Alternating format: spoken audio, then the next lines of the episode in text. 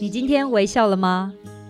跟着微笑台湾深度走访台湾每个乡镇、每个角落、每座山、每条河，发现这块土地上更多动人的故事，让这座岛屿和你重新连结。现在就出发！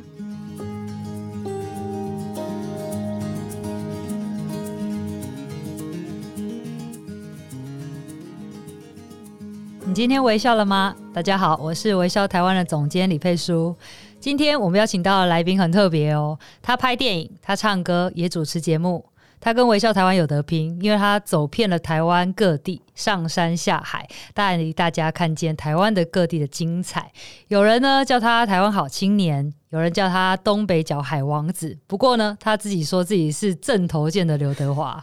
好，哎、欸，不要偷笑。哎、欸，说到这里呢，可能有一些听众朋友就有猜到，我们今天的来宾就是行脚节目《在台湾的故事》的前主持人，最近也才刚刚发行专辑的蔡昌宪。让我们欢迎昌宪。昌宪好，听众大家好，飞叔好，大家好，我就是顶头盖刘德华，谢谢。有有有，很很有那个出场的气势。不过呢，我们今天要跟跟昌宪去东北角走一走，为什么？因为昌宪的故乡其实就在贡寮嘛，对不对？没错。哦，那其实我我会很想要知道的是，呃，你一开始到底是怎么样进入这个主持界，然后开始可以接到这个在台湾的故事啊？哇，我可以说是蛮幸运的。嗯，我那时候参加超级偶像的比赛，那比比到尾段的时候，其实先被 Vanga 的副导跟编剧，就是看到电视的画面，哇！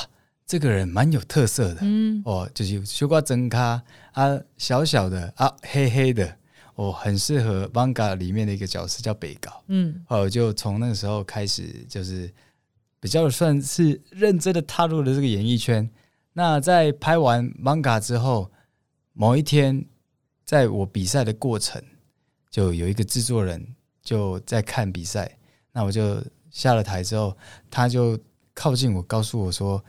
哎，昌宪，你跟我兴趣主持那个瓦镜的这部，我想说，我都还没出道，就都还没开始，怎么会有人找我主持？这种代志是真的还是假？那我就是也是那种啊，是啊，叫你喝啊啊，喝啊喝啊喝啊，有机会的话也这样催我。嗯，所以没想到过没多久，那个试镜的通知就来了。我想哇，我真的要去主持节目，就从那个时候开始就被找去。那才知道说是在谈的故事，那时候已经这个节目已经是在台湾已经有应该有快十年了吧？对，我想说这么久的节目，呃，这么大家那么熟悉的节目，要找我一个新人来主持吗？对，我那时候其实还是都是疑问句啊，嗯、但是从那那时候被找去的，而且那时候还很年轻，对不对？哦，对哦。我那时候好像二十二十岁，对，二十岁，嗯，对对对。但他就是看上你那种很有土地感、贴土地很近，然后很有亲切感的这个特质。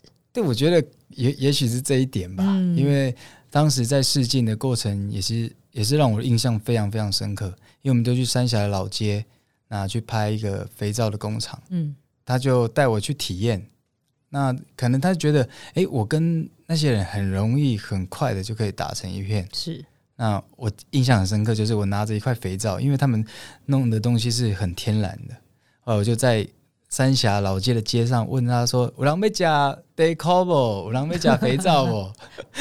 因为太天然，对，太天然，吃下去也没关系，就试试看嘛。嗯，对，就从这些很很很小的互动啊，就会觉得可能会觉得，哎，哎，这个囡仔跟他。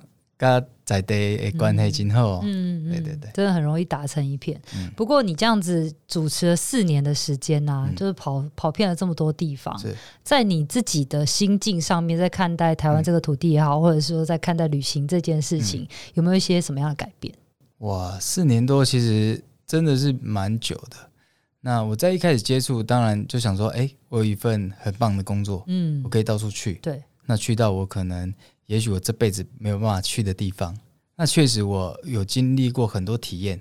哦，我可以进产啊，我可以出海啊，或者是我去参与这些阵头，那就是走访的这段期间才知道说，哇，台湾呢所有代志，哦，所有文化是非常漂亮，嗯，那也很值得哦，我真的去体验，那真的也是透过我这样的体验，让带大家带观众看到。原来台湾各地不管大大小小的地方，都有一些很棒的文化、很棒的故事存在。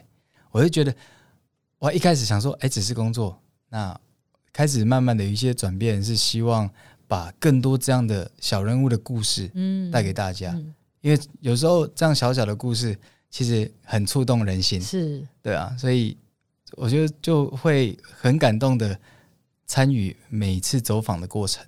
我其实跟你有一样的那个共鸣，因为你知道，大部分外面人都很羡慕微笑台湾的工作，嗯、因为他就觉得你就是去玩嘛，对，去吃吃喝喝，然后回来再把它做成一个很棒的报道分享给大家。可是我觉得你应该也是吧，大家都觉得哇，你可以去吃很多好料，好对，到处去，但是有职业伤害，对不对？哇，超伤！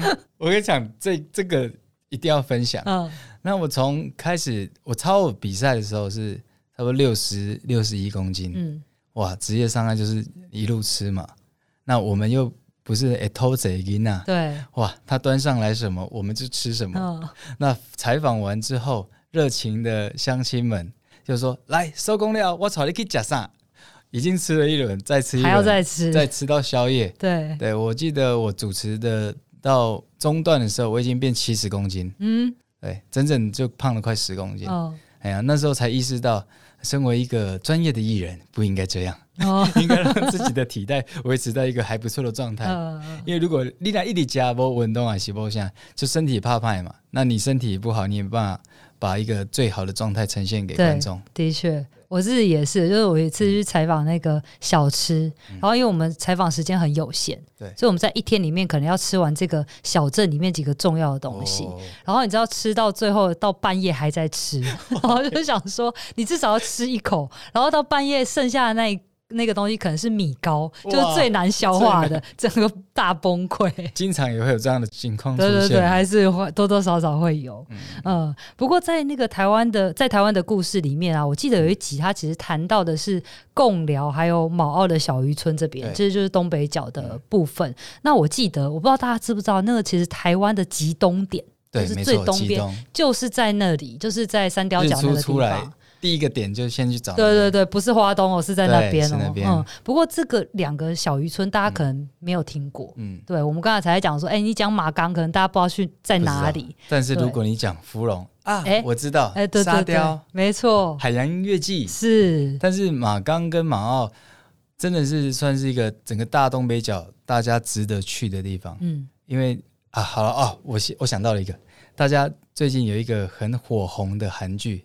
海岸恰恰恰。恰恰，对，其实就是在那里拍的，我觉得超像的，超像，真的很像。嗯，所以我在看那部戏的时候，我会觉得哇，我就像是那个红班长，对，我就是蔡班长，就带着大家在那边好好生活。是。因为那里的石头屋，那里的海女，还有那里的生活的样态，就是哇，超级轻松，就跟戏剧里面你看到的东西一模一样。嗯，所以。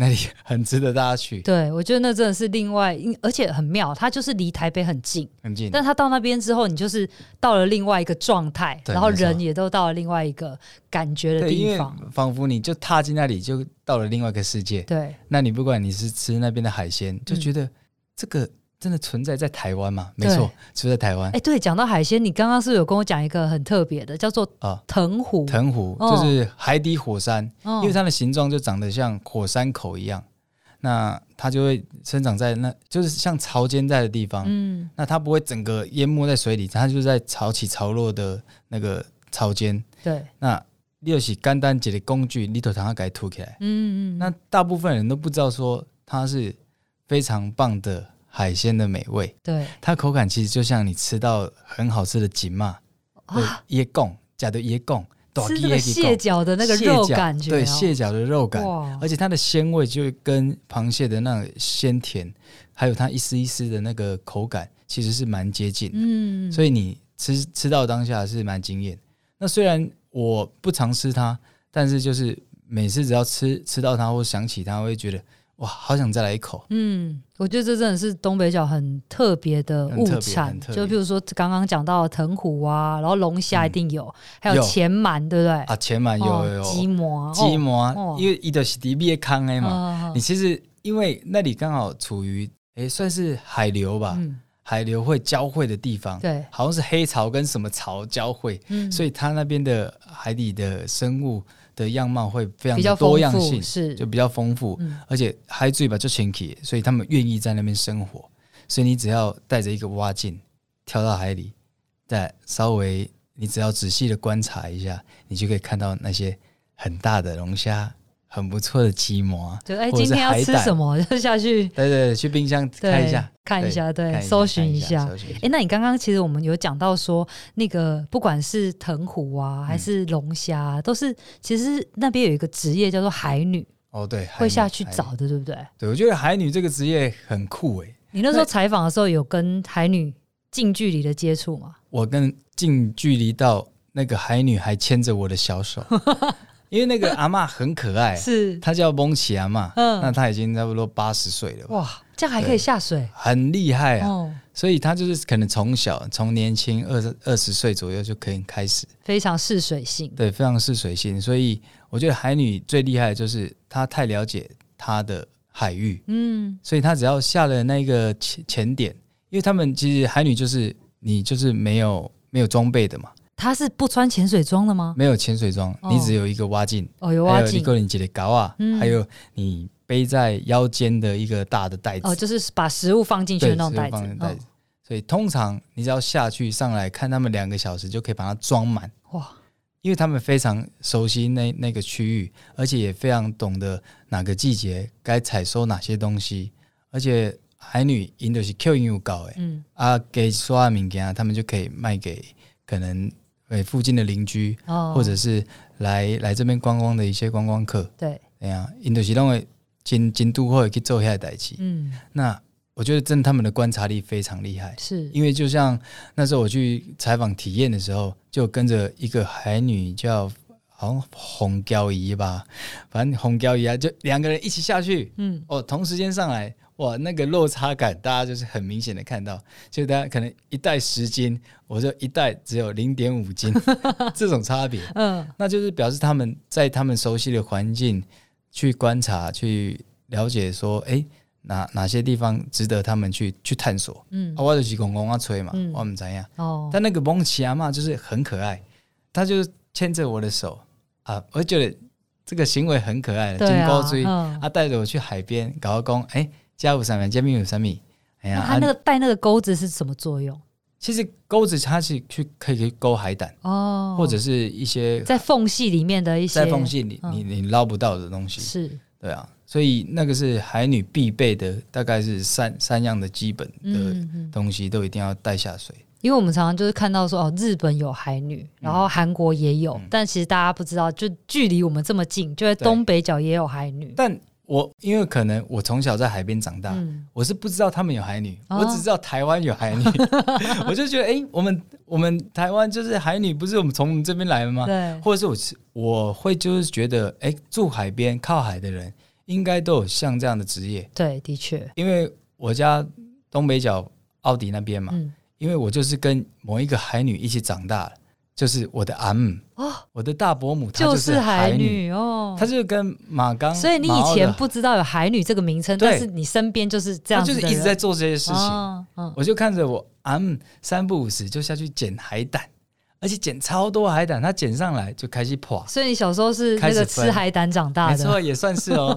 所以他们就会在哎哦不要高温德宫，他们的在后院，他们就一群海女就在那边。打呃开海胆啊，在那边把它剥干净，啊把它装盒，嗯、啊他们就可以卖现金。嗯，对对，好棒哦！你这个，棒你这个小时候童年非常幸福的东北角孩子。对对对。那我们可以聊一下你你小时候你的那个共聊，你觉得那时候的印象是怎么样？童年的共聊。童年的共聊，我们小时候就是有沙雕记吗？哎，哦。对哦，没有，小时候没有吧，对不对？在我更小的时候，我只记得我们家前面就是一个美艳山渔港，嗯，我们渔港是全部都是满满的船，嗯，啊，现在看好像只剩一两艘，嗯，但大部分都往澳底去，因为可能现在能捕捞的渔获没像以前那么多，对，这可能是我看着我家正前方最大的改变吧。以前我们还会在那个我们的渔船很多嘛，对，我就会几个好朋友。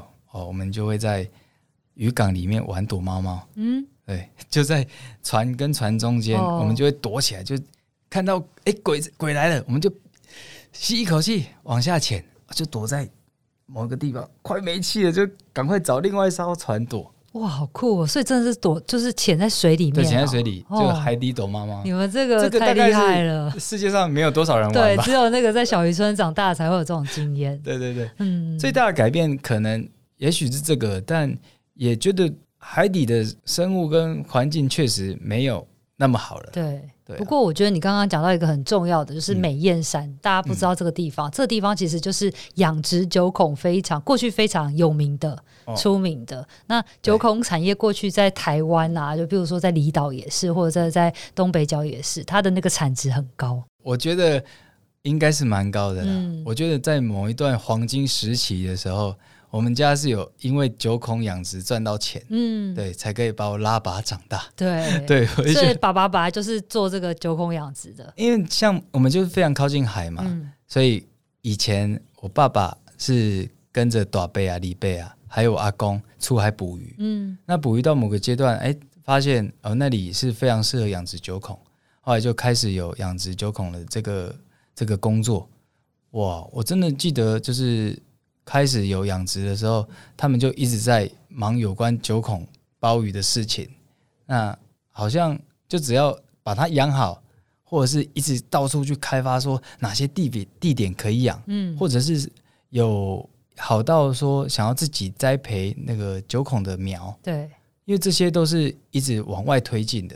因为想说，哎，高抗的碳极啊，够三米糖啊，因为高抗糖的碳极，嗯，我记得那个时候黄金时期是这样，是，哎呀。但就是到了某一年，对，就突然哇掉下来，对不对？瓦解的感觉。嗯、我后来就我所知，就是它呃九孔它算是近亲繁殖，嗯，所以它有一些疫病，就是等于是说你近期交配就越来越会有一些疾病出现。哦所以有一阵子就真的真的是大疫病，就整个灭绝。那后来就是有一些就是改良所，他们再去跟国外日本的野贝再去做重新的交配，所以这个产业又慢慢在复苏。哇，我们那时候真的公公啊，你拢加清楚。我 我有做功课。对对对。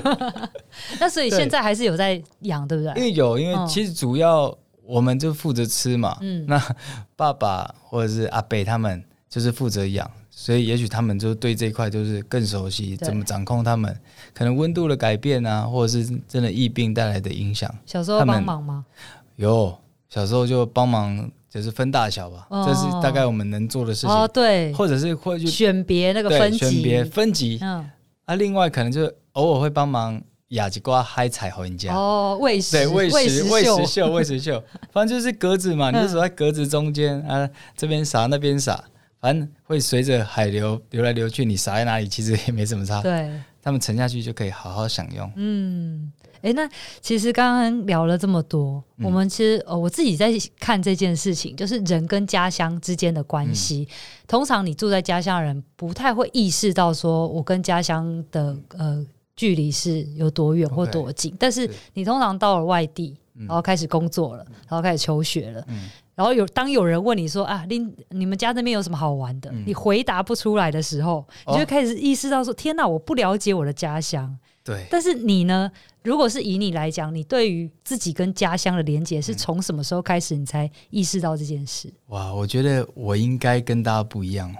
因为我从小就觉得我的家乡超好玩，哦、超赞，嗯、超好吃又超美，嗯、所以因为我国中其实是到泸州去念书，哦，对，嗯、所以我算是蛮小就离开我的我的家乡，对啊，所以可能又更懂得珍惜家乡的美好。对，因为你国中到了外面的时候，你就很想念说，哦，我童年在那边多快乐，对，就是无拘无束，就不会被管、嗯、啊，来到台北。台北 就会觉得躲猫猫只能躲在衣橱里，对，躲在衣橱里 也只能偷哭，就是这种感觉。哦、所以我很小就意识到，哇，我的家乡是非常棒。嗯、所以不管我走到哪里，我都会跟我跟大家分享说，我跟你讲，我们那边就差垦丁一点点，差在冬天有东北季风，不然其他哦，我们真的是没得输的啦。嗯，对，对我都是用这样的想法，因为真的到整个台北工作之后。你会想的越深入，会越觉得哇，我们那边的好，哎，真的是蛮好的。因为大家都会很羡慕说，我是从那边长大的孩子，那我可以从小吃海鲜长大，嗯，可以看着看着大海看着大海，你醒来就看到看到海就很放松。那有很多东西就是不断的累积，让我觉得哇，那里的好是我非得要跟更多人分享的。享嗯，难怪你现在就是可以身为你们共聊，不不仅是共聊，还是东北角的这个代言人。对对对，希望希望可以让大家，因为有太多地方能去的，是，因为我自己可能也都没有办法好好的一个一个走访。那我也是希望透过大家来，那大家可以自己去探索。那再给我们一些回馈，嗯，我就觉得，哎，这样可能让我们的地方可以更丰富、更好，更认识我们东北角的美好。嗯嗯，好，那我们先休息一下，稍等回来听更多的故事。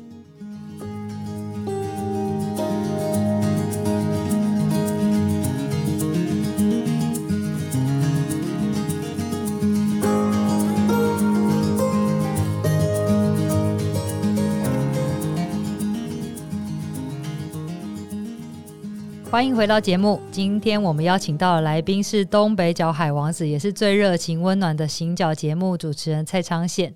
刚刚我们聊到他在主持节目的一些经历啊，还有关于呃共聊这边一些渔港的一些特产。不过呢，在这边我们看到说这几个。渔港，它这边有一些建物非常的特别，譬如说像是一些石头屋。不过在这些石头屋的呃背后，其实有一些议题存在。嗯、那个议题可能是包括，因为那边毕竟就是面海，对，太美了，对，太美了，所以其实有很多的财团会希望说在这边有一些开发。不过面对这样子开发跟保留这、嗯、这个平衡点上，就有很多的空间可以讨论。那我觉得那个空间还是会希望说，除了有观光之外，应该还是要回归到我们在地的人文可以去看待怎么样保留这些呃比较美好的传统。嗯。不过我知道在这个当地有一些不一样的声音，或者说他们有一些想法。在昌盛那时候在做这个采访的时候，是不是有听到一些这样的声音？有有有，因为其实我在还没去采访之前就开始有耳闻这样的消息。嗯，其实我们住在圣喜隔壁，对，圣喜厝边头尾，我听到是感觉就心疼。对，因为他们并。如果土地被征收的话，他们就是要被迫搬迁，被迫搬迁，然后这些老房子可能就要被拆掉，被拆掉。嗯，那我觉得那里是真的非常美，马岗或马澳，但是真的再美，你把石头屋拆掉，那个美就已经完全不太一样，不一样了。因为石头屋嘛，伊都是有一个经历历史文化的一个建筑物。因为东我们东北季风很强，以前的人就是靠下石头盖组起来。哦，去去挡那些东北季风，对，你的因为生活嘛，那就地取材，所以这样的东西不在了，就感觉某一块某一段的一些文化被拿掉哦，真的，嗯，这就是节，我感觉，哎哎，就港口的时候在了，对，所以一其实一听一听到就会觉得不行，总觉得这件事情要让更多人知道。那其实，在采访的当下，我也有去问到那些住在那边的居民，或者是那些海女。啊，他们的心情怎么样？他们就是无奈，嗯，因为另外，咱那个小虾米对抗大军与集中逮击，点点的化险，对，那其实经常也是束手无策，对啊，所以其实我我在问他们的心情，他们也是想说，也是看得很开朗，嗯，高人是多海边爱啦，真的很豁达，豁达啊，就安尼度掉，嗯，我没安弄，我搬去领导大，我讲好来啊，就是。都是这样的反应，嗯，所以其实反而他们这样子让会让我觉得更希望能怎么样帮助他们，所以我就觉得我也一直在想说我我可我可以做些什么，但我觉得也许就是这样的采访，那让大家更关注这件事情，是。那也许你了解的不多，但是你至少知道这件事情。也许有些需要帮忙的时候，大家才有办法调出来。没错，那个力量才能够集中。因为其实我不觉得说开发或者是不开发这种绝对的事情。对，因为有时候你可能要看很多面向，嗯，搞不好在地也是需要一些做一些改变跟调整。但是我们有没有办法在这些调整之后，找到一些比较平衡的出路？就像你刚刚讲的，这个石头屋是在地。呃，因为因应在地的气候跟风土才有的。那如果把这个东西拿走了之后，未来它就是一个可能到处都有的海边，对，它的个性会不见了。对对对，对啊，对个性这个那么重要的东西，嗯、对台湾就是有很多很有个性的角落，嗯、对，才有能够制造它的多元的价值。嗯，嗯，不过在讲这么沉重的议题回来之后呢，好我们来讲一下比较轻松的。好好好，其实我知道你那时候跟我讲有一件事情，让我觉得非常的心动，哦、就是你打开门。跑跑跑，你就可以跳到海里面。啊、对对对。然后你家的正前方就是海，而且海下面就是珊瑚礁。对。哦，你要不要聊聊你家附近？所以这就是啊，我觉得我真的是就刚想，我们爸爸妈妈搞到生出来，生爹呀，因为我真的是跑可能三十秒就可以跳到海里。对。所以因为表示我们那边环境真的很不错，我只要游一小段，嗯，带着我的蛙镜啊，也许再带一个小袋子，嗯。可能他 Q 几瓜宝物哦，就汤对，捡一点下午茶，对，捡一点下午茶，还是宵夜可以配酒的，没错，通常就是 Q 几瓜雷啊，啊，你该傻傻的，哇，你去等你做，安尼哦，尿解啊，假解，哇，你就感觉跟那里实在贵了太好，嗯，因为下面的环环境很棒嘛，那你只要带着挖镜，你就可以看到那些小丑鱼啊、珊瑚礁啊，那。偶尔还会遇到一些惊喜啊，可能大海龟会出现。哇，你是说在东北角可以看得到海龟？可以，可以，可以。嗯、而且我觉得就是近期的，可能也许疫情的关系吧，大家比较少下水，对，动物就出来了，动物就出来了。哦，对，哎，你们不来哦，总算可以让我出来好好游一游。对，真的最近蛮常出现，有时候、嗯、呃早上醒来去看看看看日出的时候，哎，突然一颗头就冒起来。哎，欸、看一看，嗯，哎呦，还没出来，我现在再下去，好可爱、哦，很可爱，嗯、就是经常这些画面就会让我可以很充电吧，嗯，因为我们经常在外面工作嘛，啊、很忙，很忙碌，一回到家就觉得哇，感觉被插了插了充电器，对，嗯，看着大海就很放松，嗯，那如果今天有好朋友要去找你的话，你会怎么带他出去玩？好。看你是有一天还是两天哦，我们都讲。不太一样。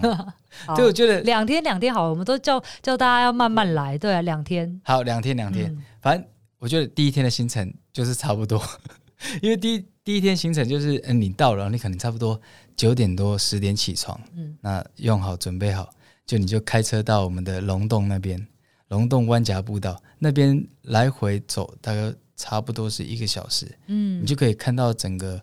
嗯，东北角某一块，从龙洞到鼻头的这个这一段的风景，那你也可以看到从龙洞到芙蓉的那一段，就是你远望可以看到这样的很棒的风景，也可以看到偶尔还会看到龙洞那一块的攀岩场。哦，就是对那边很世界级的攀岩场，是。你还可以看到有些人在那边攀岩，嗯，所以这个就是要看看运气，所以要经常来。对，对那是早上行程。那接下来就可以到中午，可能中午我们就去哎海边吃海产。嗯，来到海边不吃海海产就是我没在嘛。对、哦，一定要吃上青。是，来到我们新港海鲜，那算是我我姨丈他们的店了。嗯，那那边还是有很多好吃的海鲜餐厅啊，因为因为我自己出的嘛。对，啊，一个是一间哎几十年的老店，民国四十八年。哇，老字号了，超级老字号。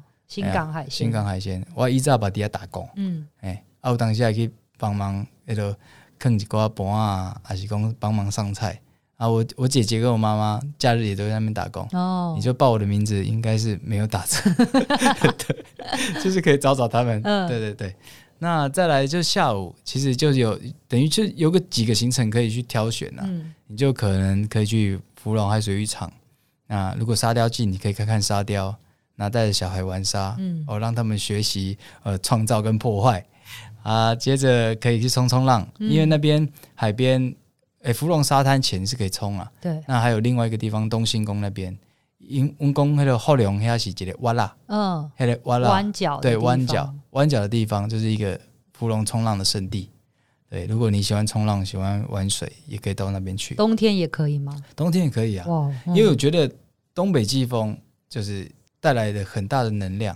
那虽然天气不太好，但是在它来之前，嗯、或者是那个风过了之后，那个浪特别好。哦。所以其实冲浪，既然杠碟冲浪的人哦，诶诶，酸碟当天去冲，冲。赶快笔记，一个浪的大小会比较好。OK，其实我们就是比较 chill 的玩一天就好，嗯，就这样舒舒服服的在在海边慢活，嗯。哎，那我们就晚上找个芙蓉有很多很不错又很平价的民宿，你就在那边住下来，然后晚上听听海风，嗯，你就觉得也很放松。对，就你不要放音乐，你就把窗户打开，偶尔会听到海的声音，我这样就就很棒。看星星。对，那隔天醒来，我们就可以去骑骑脚踏车，嗯，就去旧草岭隧道。对，就你从芙蓉骑到大理那边，哇，来回应该要三四个小时吧？哦，对，嗯，那你再回来芙蓉吃一个芙蓉便当，是。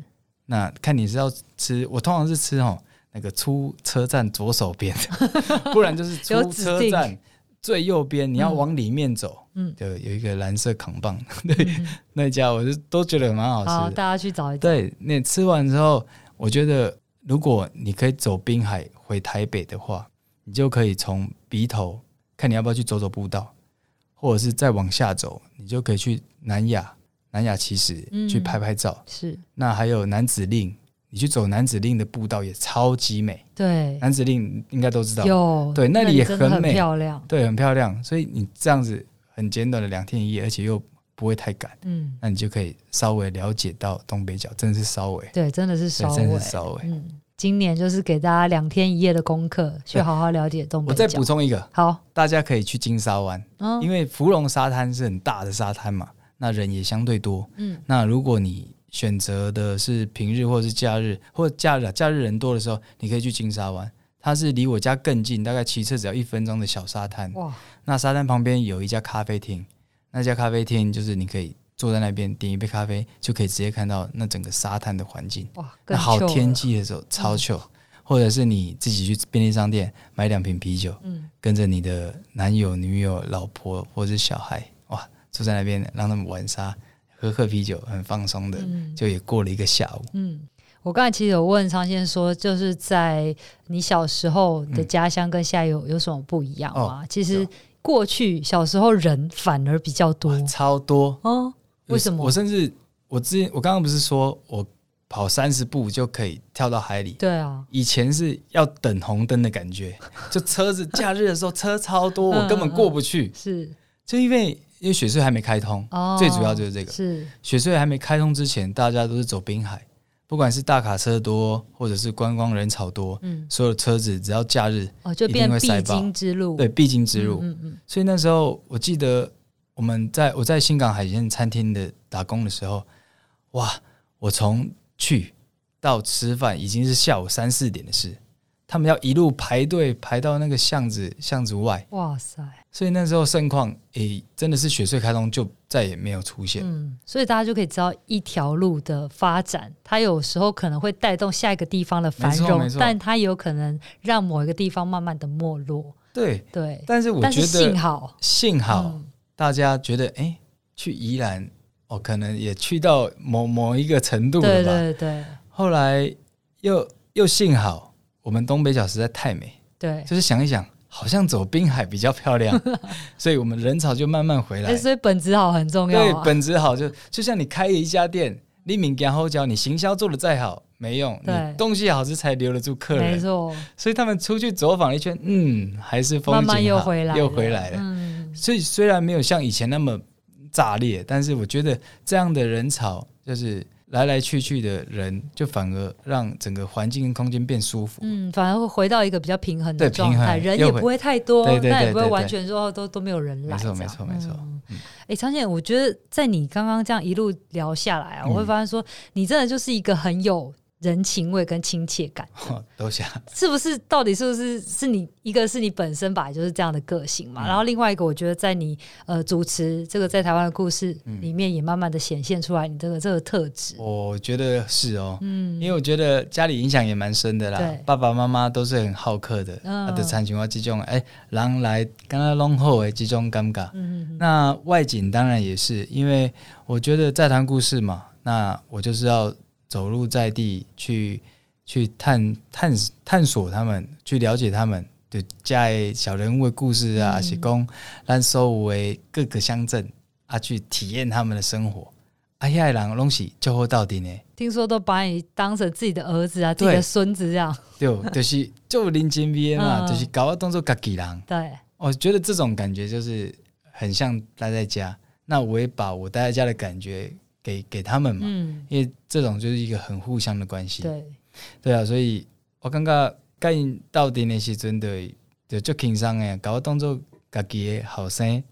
啊，我都会吃不完的物件，又开始喂食秀，又开始喂食秀。嗯，就是。那你有没有对哪一个乡镇或者是哪一个阿姨啊、阿伯啊印象比较深刻的？哇，其实真的很多地方都很棒。嗯，那我一直是思思念念的一个地方就是北港小镇。哦，北港，北港的这个所在，因为伊名家是。金后家，而且又非常有在地特色。我自己也很爱，对，因为它就是一个庙口文化非常兴盛的地方。你就是咱的北港朝天宫头前那条中山路往外扩的所有的美食，放射状的，放射状的。嗯，我是先讲就一个阿峰的米蒜糕啊，那个一定要去吃。对，他就用一瓜肉吧啊，给你蛋黄，给你卡了啊，蛋白的部分就把你。那个把它蒸熟，切成丁，对，就是这真的没有其他地方看过，对不对？完全没有，哦、所以我大概起来讲，长线 被规划，哇哇被规划，我好想啊，好想念他们。对，而且他又是一个非常有爱心的，一定要要去，不是关一路救护车啊，还是消防车啊，伊就是趁你看一万较无偌济钱啊，但是伊拢愿意这做这的代志，对对哦，我感觉遐人就是你看即种人诶。感情，对人情味就慢慢展现出来了。昌宪，你一定不知道，阿轰他自己本身还是一个纸雕师哦。我知道，你知道？你有看到他的作品？有啊，我觉得超超素人，超了不起，他超酷的。对，而且他总是笑嗨嗨。对，啊，也身高跟我差不多，印象很深刻。我们还有一个群主，三不五时在传传东西，对啊，就分享彼此哎可能的近况。哎呀，阿轰米刷狗，阿狗，hello。红兵这个什么鸡鱼多哦，对对，那个鸡鱼多很好吃。阿哥几位大哥在行阿底蒸包粿哦，真包粿就是北港一定要吃的早餐。哇，那个真的超赞！它就是配那个香肠，配配香肠，还有糯米肠。对对对，哇，这是一个简单的组合，而且它还有提供汤头让你哎，我哦，免费的汤，免费享享用，嗯，对吧？阿黑大哥，我把印象最深刻，也拢就爱腾恰开，腾恰开做收尾代志。不穿鞋，不穿鞋，不穿鞋，对吧？反正我觉得那边的，你看除了食物以外，人也很有特色。对，哇，阿哥，我觉得我突然想到一个一个啥，熊狗的把布啊，这个我没有吃过哎，赶快介绍一下。但我可能吃不到了哦，但是他也是在几年前走的，嗯，他他的年纪也非常大，嗯，但只要你到了北港。你就听到它把布的声音，熊狗来啊！哦，我知道熊狗来啊！它的嘹亮的声音，还有它的把布声，还有它就是我们平常吃到的那种勾扎鼻的把布，是哇！你只要去那边，就会觉得。嗯，现在想起来是很怀念，好好怀念哦！怎么怎么办？真的很怀念，赶快再安排时间再去一趟。哎，不过不行，你这样的话可能去没完没了，因为每个地方都有你的在地好朋友。对对对，我可能要节食三天 才能出发。对，嗯。不过你这样子就是常年这样子跟在地的这样拔干净啊，然后一直到现在，我觉得你会不会还会想要再回去做这个行脚节目啊？有没有可能？其实我觉得。我很想，嗯、但是确实时间上对啦，很难去。他他必须要花非常长的时间，对不对？对啊，你光一个节目一集的采访播出的内容是四十五分钟，嗯、我们那时候都至少要拍两天或三天，嗯，对啊，才有办法把完整的节目记录下来。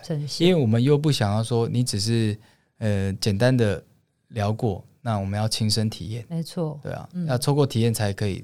真的，真的介绍给大家，对对对，嗯，所以那真的是真枪实弹的呈现，没错。所以要再回去主持，我觉得有点难，但我觉得偶尔回去客串一下，哎，可以哦，我会很很很很感恩，很喜欢，粉丝应该很想敲碗，很喜欢很喜欢。好，那最后的这段时间，我想要请昌宪跟我们讲一下你推出的这个新新专辑。哇，好，好不好？然后我我们要敲碗，就是你来帮我们唱一段，哦，真的吗？好啊，对啊，那。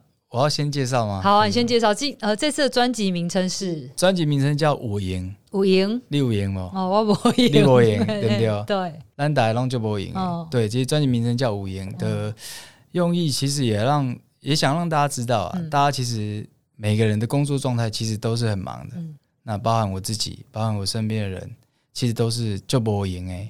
阿姆哥，我感觉只要你有心的话，你都会有赢啊！真的耶，对，这句话讲得好。哎、嗯，你有心，你都会有赢，嗯、因为你你总总是要找到一些你放松的时候，你要有时候你真的要稍微放下。对。然后我心有戚戚焉，是因为我们到这样子的，嗯、就是开始有一点点年纪，嗯、然后开始很忙的时候，你就会发现说，你会把你的时间留给你重视的人跟重视的事情。对，然后那时候就会有无言啊。哇，你今天搞外专辑的概念都供出来啊？有，其实就是这样。嗯、因为你你是其实你时间真的是有限，但是你只要有心，你就有有时间把那些时间留给你重要的人。